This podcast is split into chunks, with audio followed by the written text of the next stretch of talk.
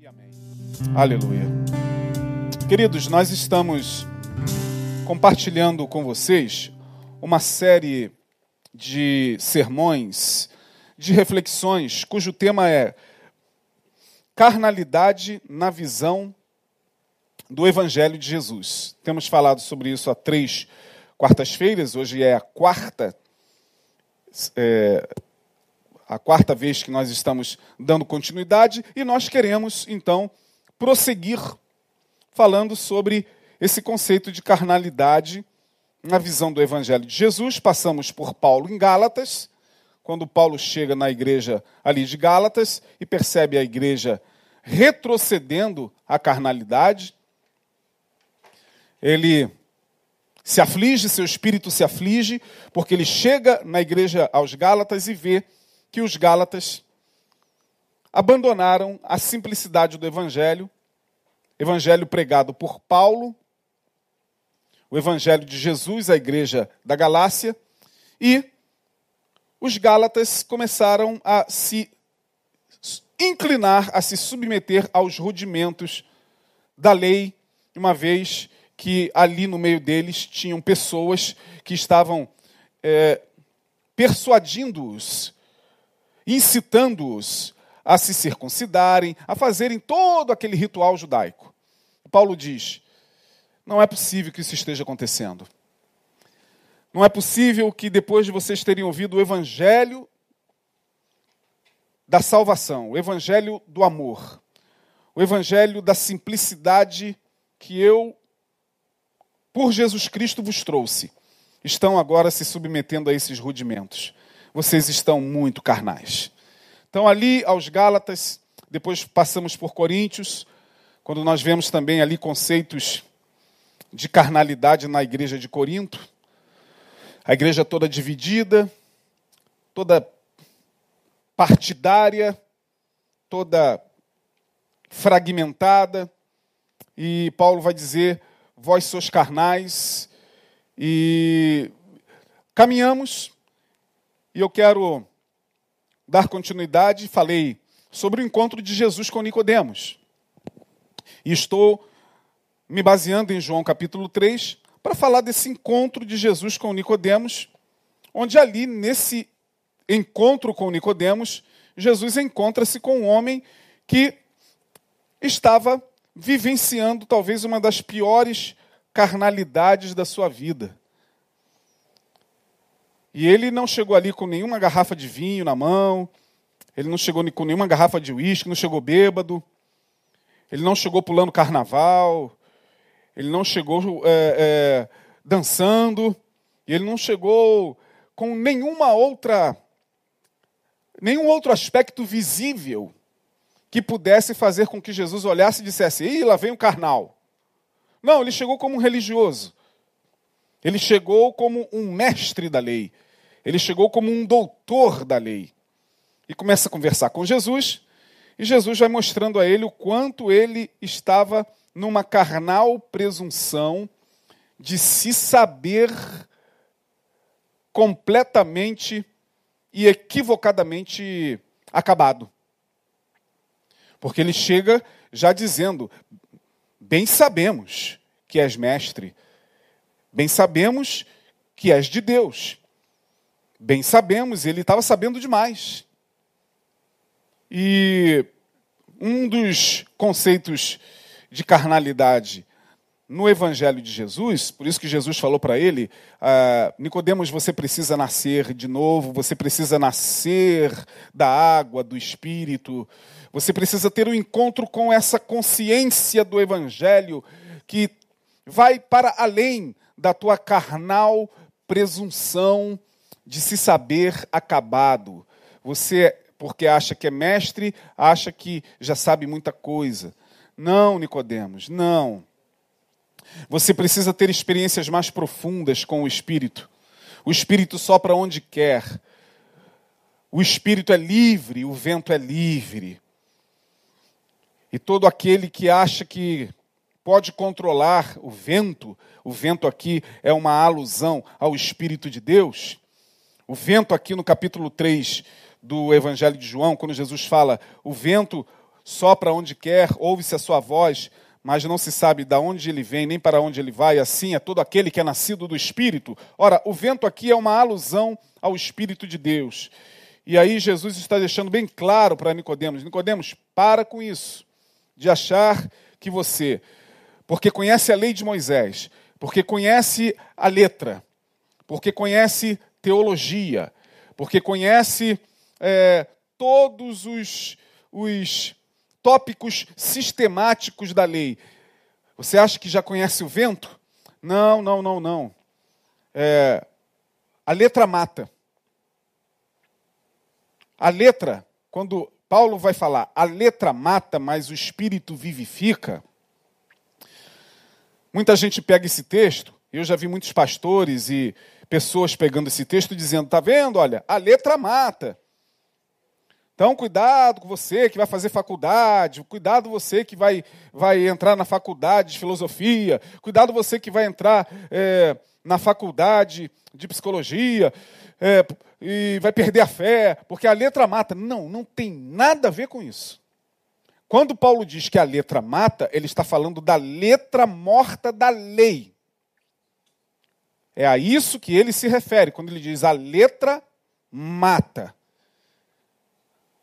fixar-se na letra, na literalidade da letra, levar ao pé da letra. Isso mata.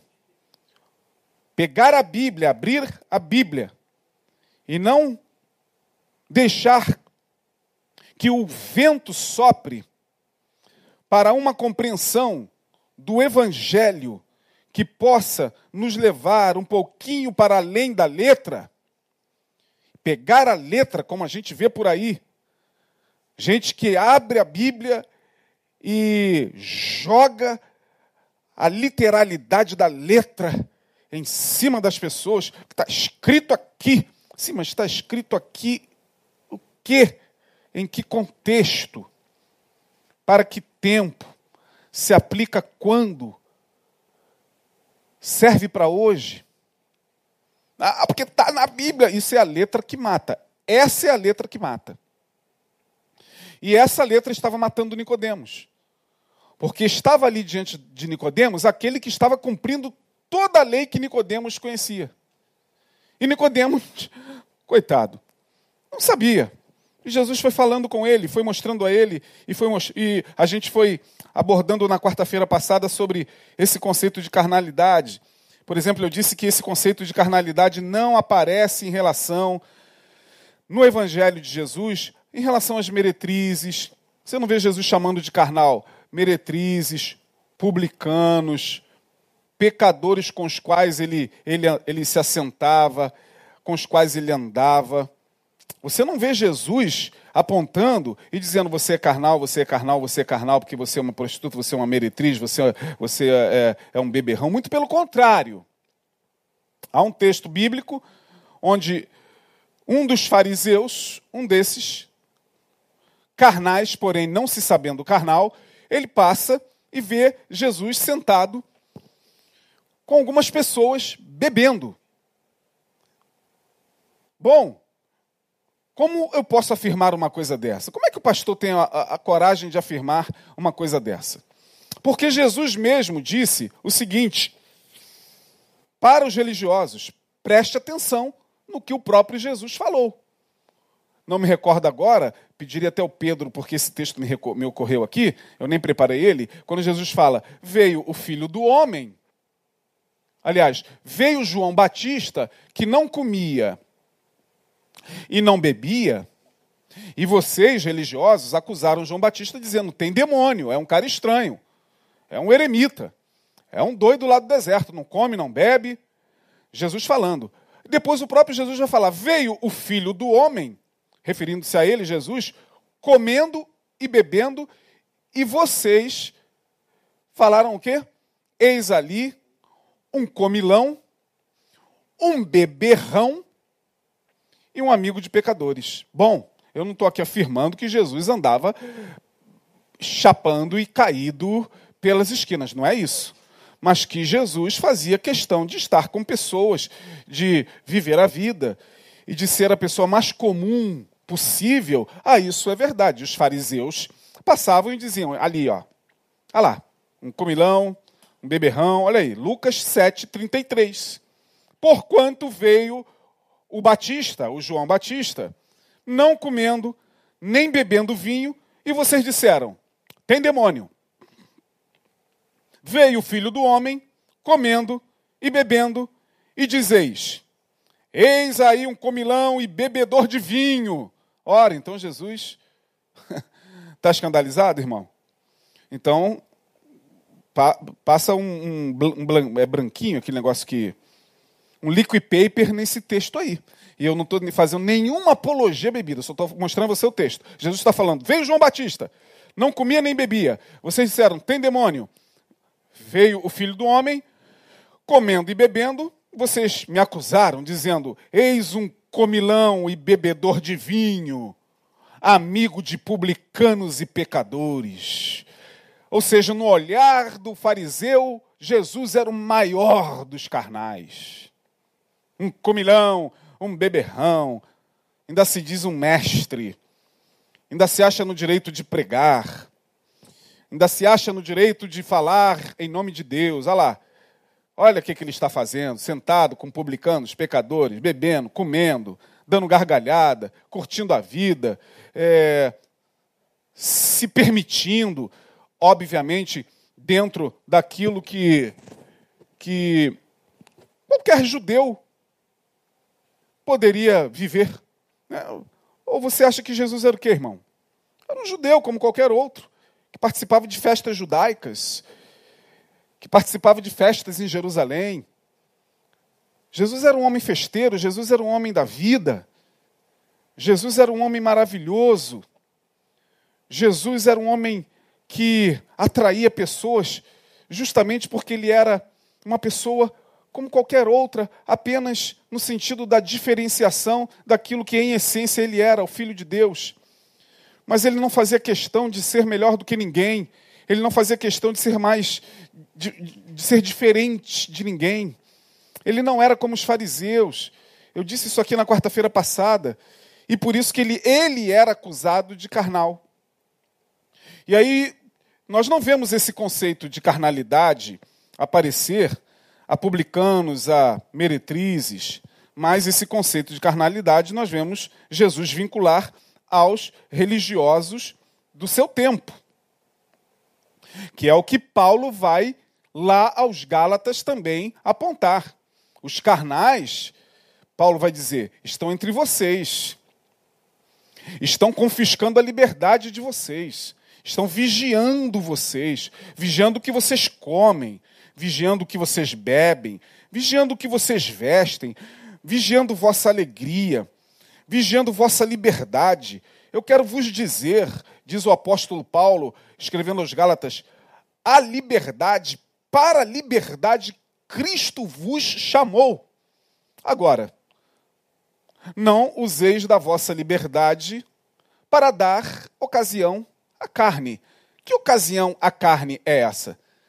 Paulo está dizendo: não usem da vossa liberdade para se submeter de novo a esses rudimentos. Vocês têm a consciência do Evangelho.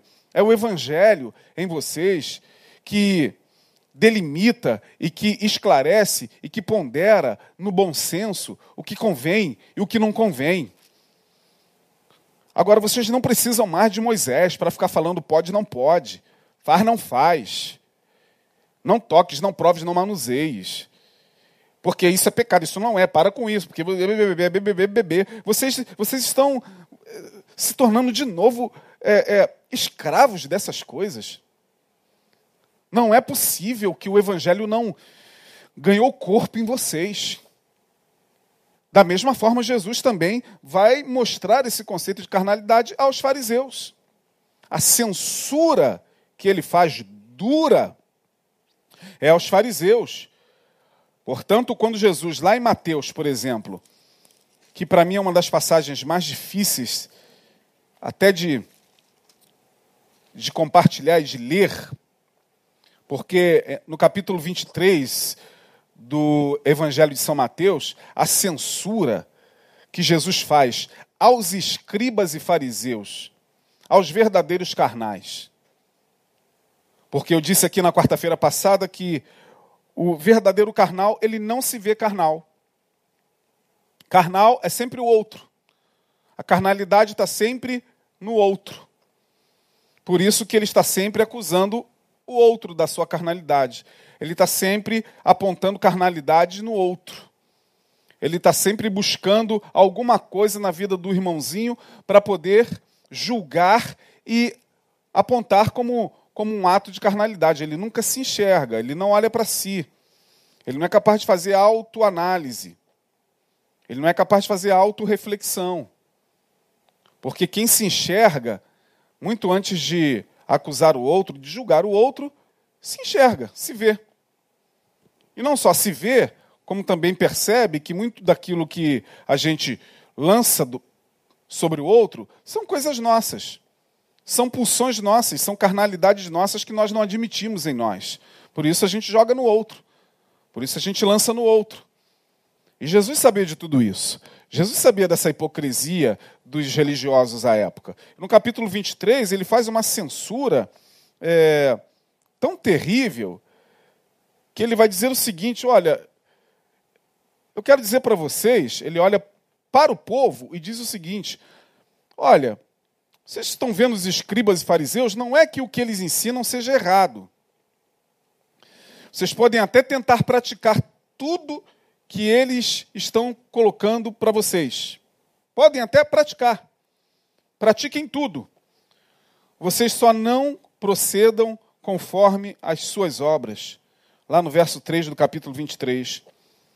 Porque eles colocam esse peso todo sobre vocês fardo sobre fardo, doutrina sobre doutrina, regra sobre regra. Não pode, é proibido, Deus não, não, não se agrada. Então, eles vão colocando todo esse arcabouço sobre vocês, mas eles próprios não praticam nada disso.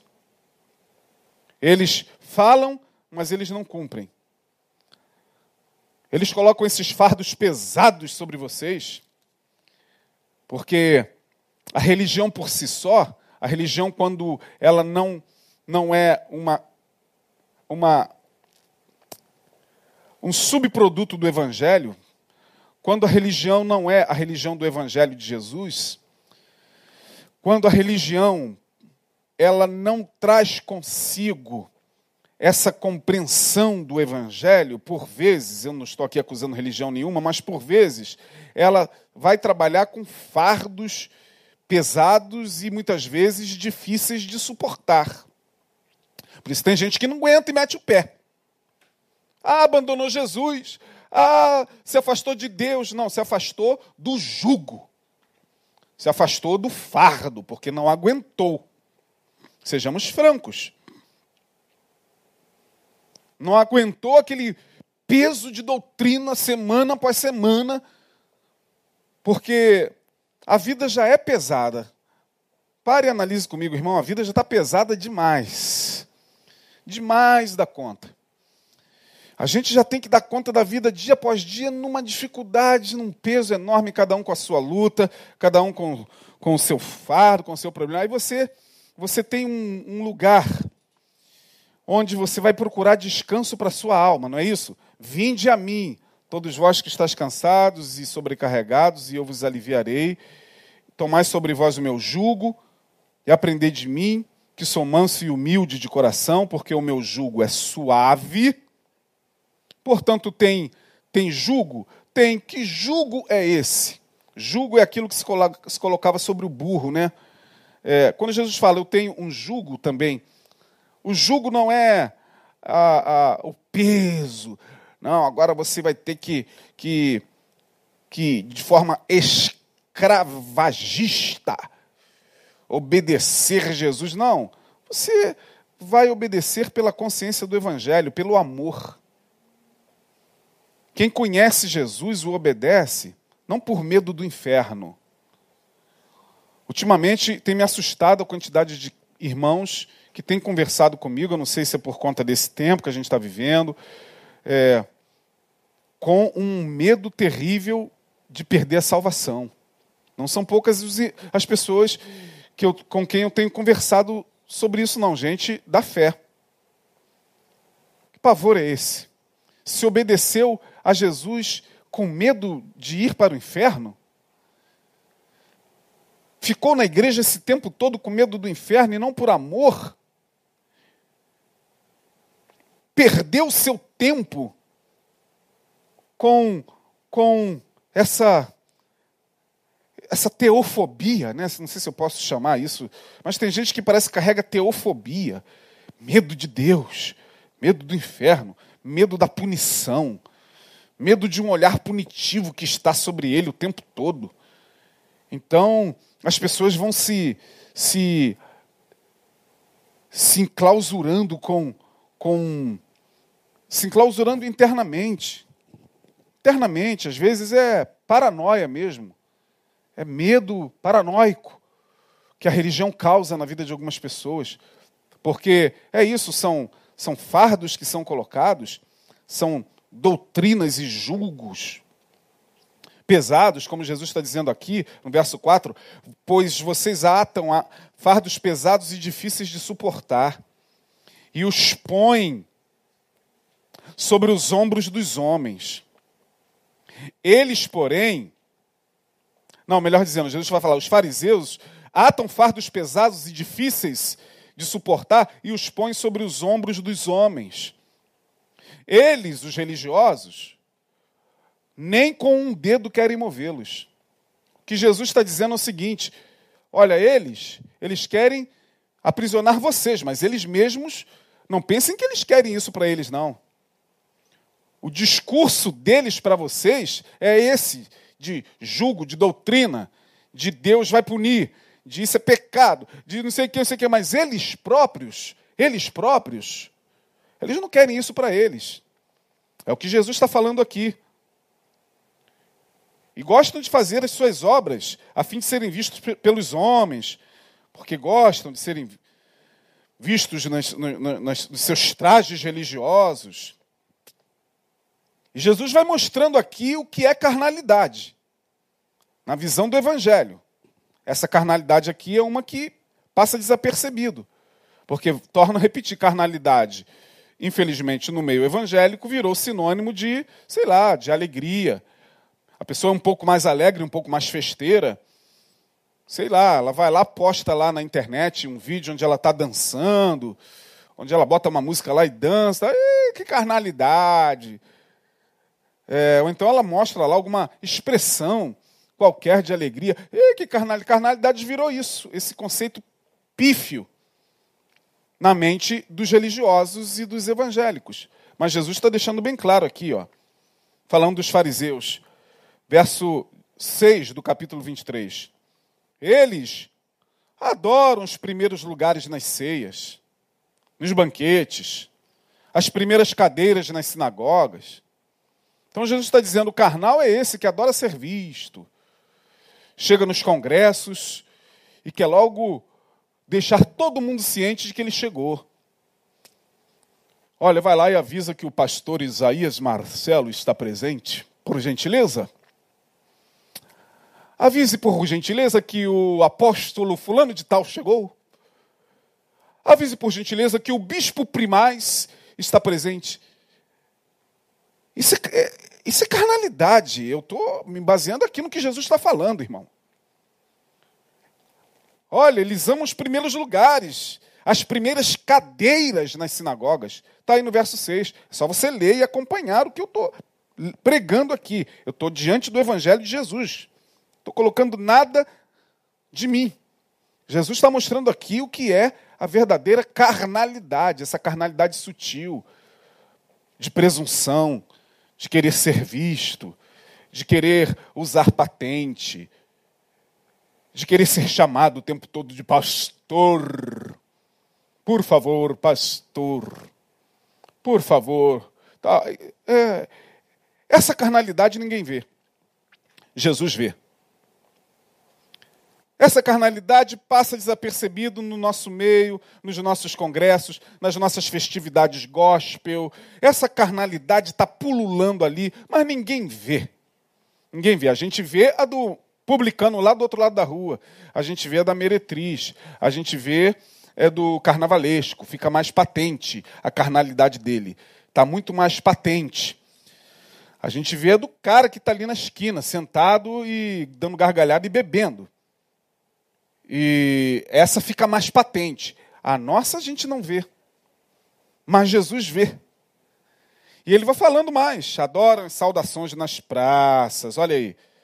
Como eu falei agora há pouco, adoram serem chamados pelo título. Olha o verso 7. Aos saudações nas praças. Os serem chamados pelos homens, Rabi, Rabi, Rabi. É, Jesus vai chegando a um momento duro e vai dizendo: é, Não, olha, vós, porém, não queirais ser chamado de Rabi, porque um só é o vosso mestre, a saber, o Cristo. Todos vós sois irmãos. Por favor, Jesus está dizendo, não queira dar uma de mestre no sentido de querer parecer mestre, eu sou mestre. Venha aqui aprenda comigo. Eu tenho algo a te ensinar, porque eu sou um mestre. Jesus falou: foge disso. Foge porque isso aí é presunção carnal. Os verdadeiros mestres, eles nem aparecem nesse sentido. Eles são percebidos, eles são sentidos. Eles são eles são detectados sem muita força.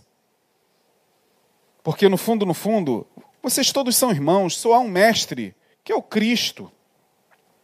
Todos vocês são irmãos. A ninguém na terra chameis vosso Pai, porque um só é o vosso Pai, o qual está nos céus. Verso 10: Nem vos chameis mestres, porque um só é o vosso mestre, que é o Cristo. Então entenda, não sejais carnais, não se iludam com títulos. Vocês não são nada, vocês são irmãos, uns com um pouquinho mais de experiência, de sabedoria, de estrada, mas irmãos. Não sejam como eles, eles gostam disso. Jesus está dizendo aqui. Agora, o maior dentre vocês será vosso servo. O Evangelho inverte a ordem da lógica do mundo em que vivemos. Porque no mundo em que vivemos, todo mundo quer ser alguma coisa. E a gente não vive nem mais nessa era do, do, do, do ter.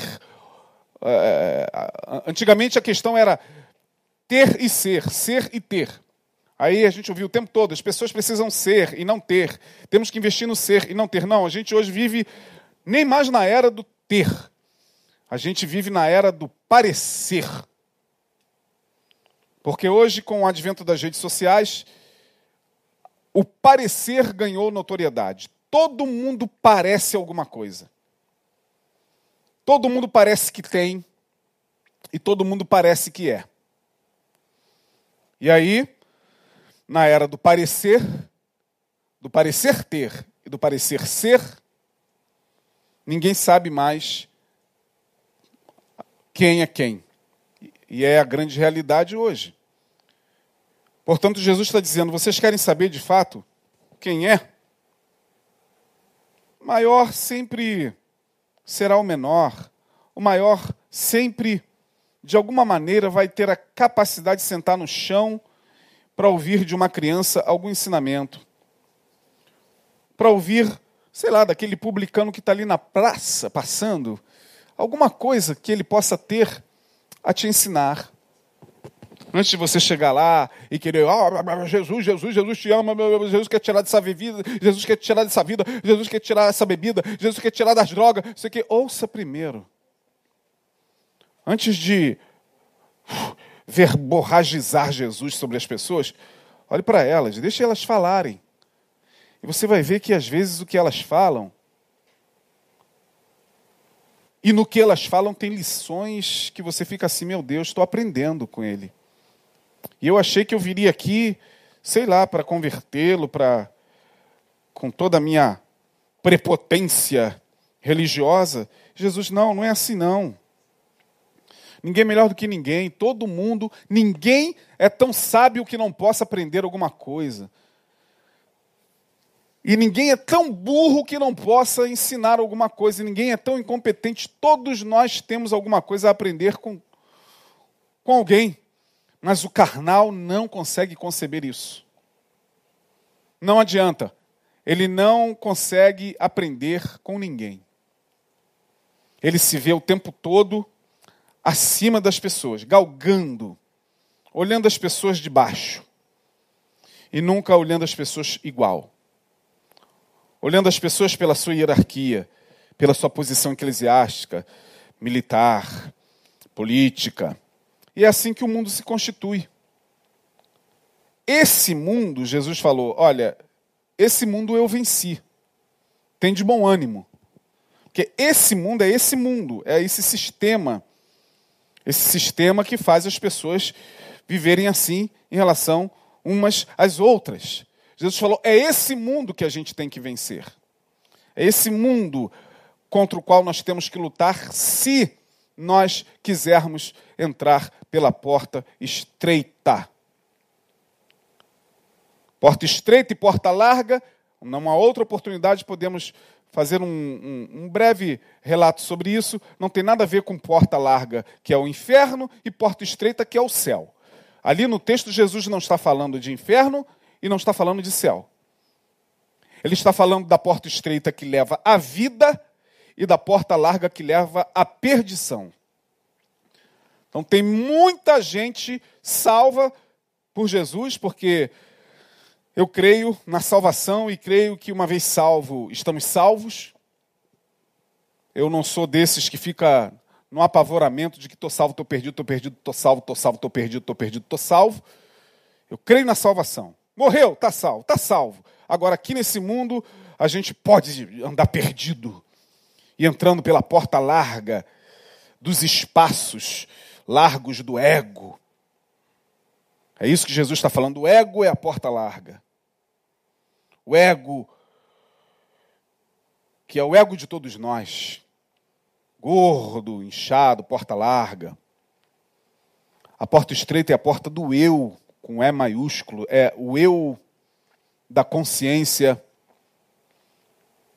mais próxima do Evangelho. O eu é um termo que eu gosto muito de um grande homem que alcançou um nível de espiritualidade muito grande, chamado Hubert Holden.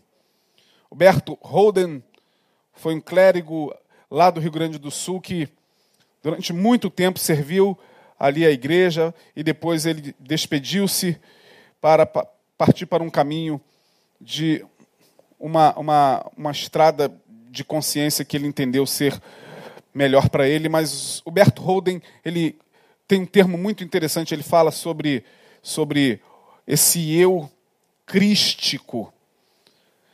Os esotéricos gostam muito desse termo, mas o termo não tem nada a ver com esoterismo, tem a ver com esse eu da porta estreita. O eu crístico é aquele do Cristo em mim, onde vivo não mais eu, mas Cristo vive em mim. E Cristo vive em mim de tal maneira que tudo isso que ele coloca na sua palavra, eu consigo entender, ainda que seja contra o meu ego. Mas eu entendo. Porque quando eu vejo Jesus falar coisas dessa natureza e me incomodo, é porque é o meu ego que está sendo confrontado. Eu tenho que mudar em alguma instância. Porque senão, de que me vale estar com isso aqui na mão? De que me vale estar aqui falando? Não, eu tenho que entender o que Jesus está colocando aqui no verso 12 do capítulo 23, o que a si mesmo se exaltar será humilhado, e o que a si mesmo se humilhar será exaltado. Portanto, carnalidade tem a ver com essa presunção, essa arrogância que nos faz ser dono da verdade. Todo mundo hoje tem a sua verdade. Ninguém hoje discute mais a sua verdade com ninguém, ninguém abre mão mais da sua verdade todo mundo está com a razão. Todo mundo está certo. Todo mundo, principalmente nas redes sociais, você vê que algumas postagens, algumas colocações que são feitas, são feitas com aquele teor semântico. Você não precisa ser muito inteligente para perceber na própria semântica do que se está escrito, que ali são colocações que fecham questão em uma forma de não ser questionado na sua verdade. Então, todo mundo hoje na sociedade está com a razão. E a sociedade está como está porque está todo mundo certo. Ninguém é capaz de chegar, parar e analisar. Bom, peraí, eu posso estar equivocado. Deixa eu ouvir a outra parte. Deixa eu me permitir se me opor. Porque hoje ninguém quer mais é, ouvir aquilo que lhe é contrário. As pessoas só querem ouvir o que lhe agrada, o que lhe convém, o que tem a ver com sua ideologia política, o que tem a ver com a, com a sua religião, o que tem a ver com a sua visão de mundo. Então, de um lado, tem aqueles que defendem cabalmente uma determinada coisa, do outro lado, tem aqueles que defendem cabalmente uma outra coisa. Fica todo mundo se degladiando. E aí a gente não é humilde o suficiente para chegar, sair daqui do nosso ponto de certezas absolutas e ir lá no outro ponto que a gente critica, para chegar e analisar para ver se tem alguma ponta de verdade lá.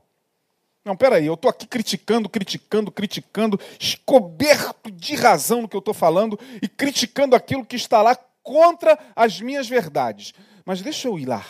Ou deixa eu sentar com alguém de lá para que alguém possa colocar para mim o seu parecer. Pode ser que o seu parecer tenha alguma coisa óbvia e eu tenha que me render. É... Não, mas ninguém quer isso.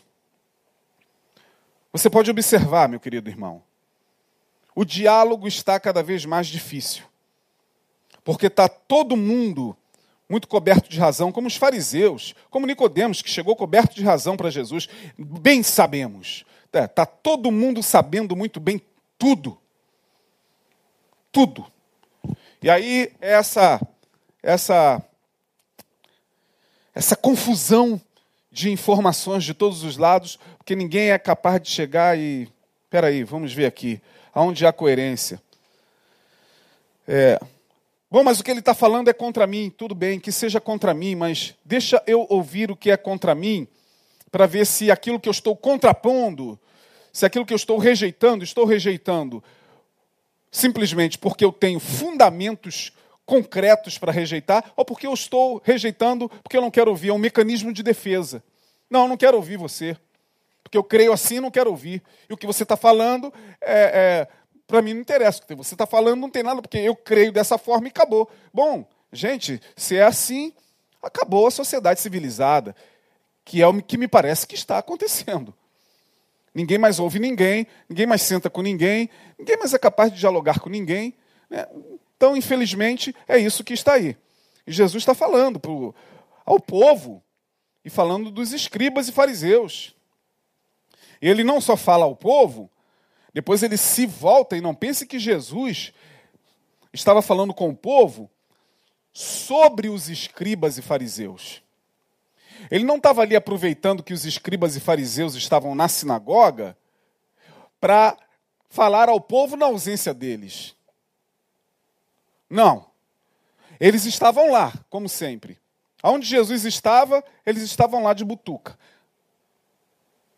Aonde Jesus aparecia para falar, eles apareciam também de butuca, porque alguma coisa que Jesus falava encontrava eco neles. Mas eles não queriam abrir mão. Mas estavam ali. Estavam lá nos cantinhos deles, conversando e espetando e, e criticando, mas estavam. Jesus aparecia, a multidão cercava, Jesus começava a ensinar, e lá estavam os fariseus. Em dado momento, Jesus começa: Olha, vocês estão vendo eles lá? Então, eles atam fardos pesados, eles tomam um susto. E tanta é verdade isso no texto, que Jesus começa falando aos dois fariseus e escribas ao povo: olha, não façam como eles, não sejam como eles, eles atam. No verso 13, Ele volta-se aos, aos religiosos. Mas ai de vós. Eles estavam ali. Então Jesus é macho pra caramba. Ai de vós, escribas e fariseus, hipócritas, porque vocês fecham aos homens o reino dos céus, e nem vós entrais, e nem deixais entrar os que estão entrando. Tem gente que está entrando no reino de Deus e quando passa pela porta da sinagoga, fica por lá mesmo e não chegam ao reino de Deus, porque vocês estão fechando a porta. A sinagoga está aberta, a igreja está aberta, mas vocês lá dentro fecham a passagem para o reino de Deus com isso que vocês fazem. Ai de vós. E aí, vamos parar por aqui, para a gente, quarta-feira, continuar para quem está acompanhando e suportando o Evangelho e a carnalidade segundo o Evangelho de Jesus, quero só terminar dizendo então que carnalidade para Jesus então é não se enxergar e ainda assim julgar o próximo. Na semana que vem a gente vai continuar caminhando nesta consciência a ver se nós podemos aprender um pouquinho mais com o Evangelho de Jesus e com o Jesus do Evangelho, para que nossa espiritualidade seja uma espiritualidade um pouquinho mais autêntica do que esta religiosa que nos auto-sabota o tempo todo. No nome de Jesus, que você possa ser abençoado se você recebeu essa palavra, como sempre dizemos, né? Eu uso sempre aqui, no final da, da mensagem, uma frase de Jacques Lacan, que é um psicanalista francês muito conhecido, que diz: Eu sempre sei o que eu disse, mas nunca o que o outro escutou. Então, que você possa é, ter escutado com os ouvidos que o Senhor lhe permitiu escutar, seja edificado e abençoado no nome de Jesus, e nós estaremos de volta na próxima semana. Vamos orar. Ó oh Deus, muito obrigado pela tua palavra, que ela nos ensine sempre que ela possa nos redarguir, que ela possa nos edificar, nos exortar e fazer com que a cada dia sejamos por ela libertos. No teu nome nós assim te pedimos e agradecemos. Amém. Deus abençoe e até a próxima quarta-feira.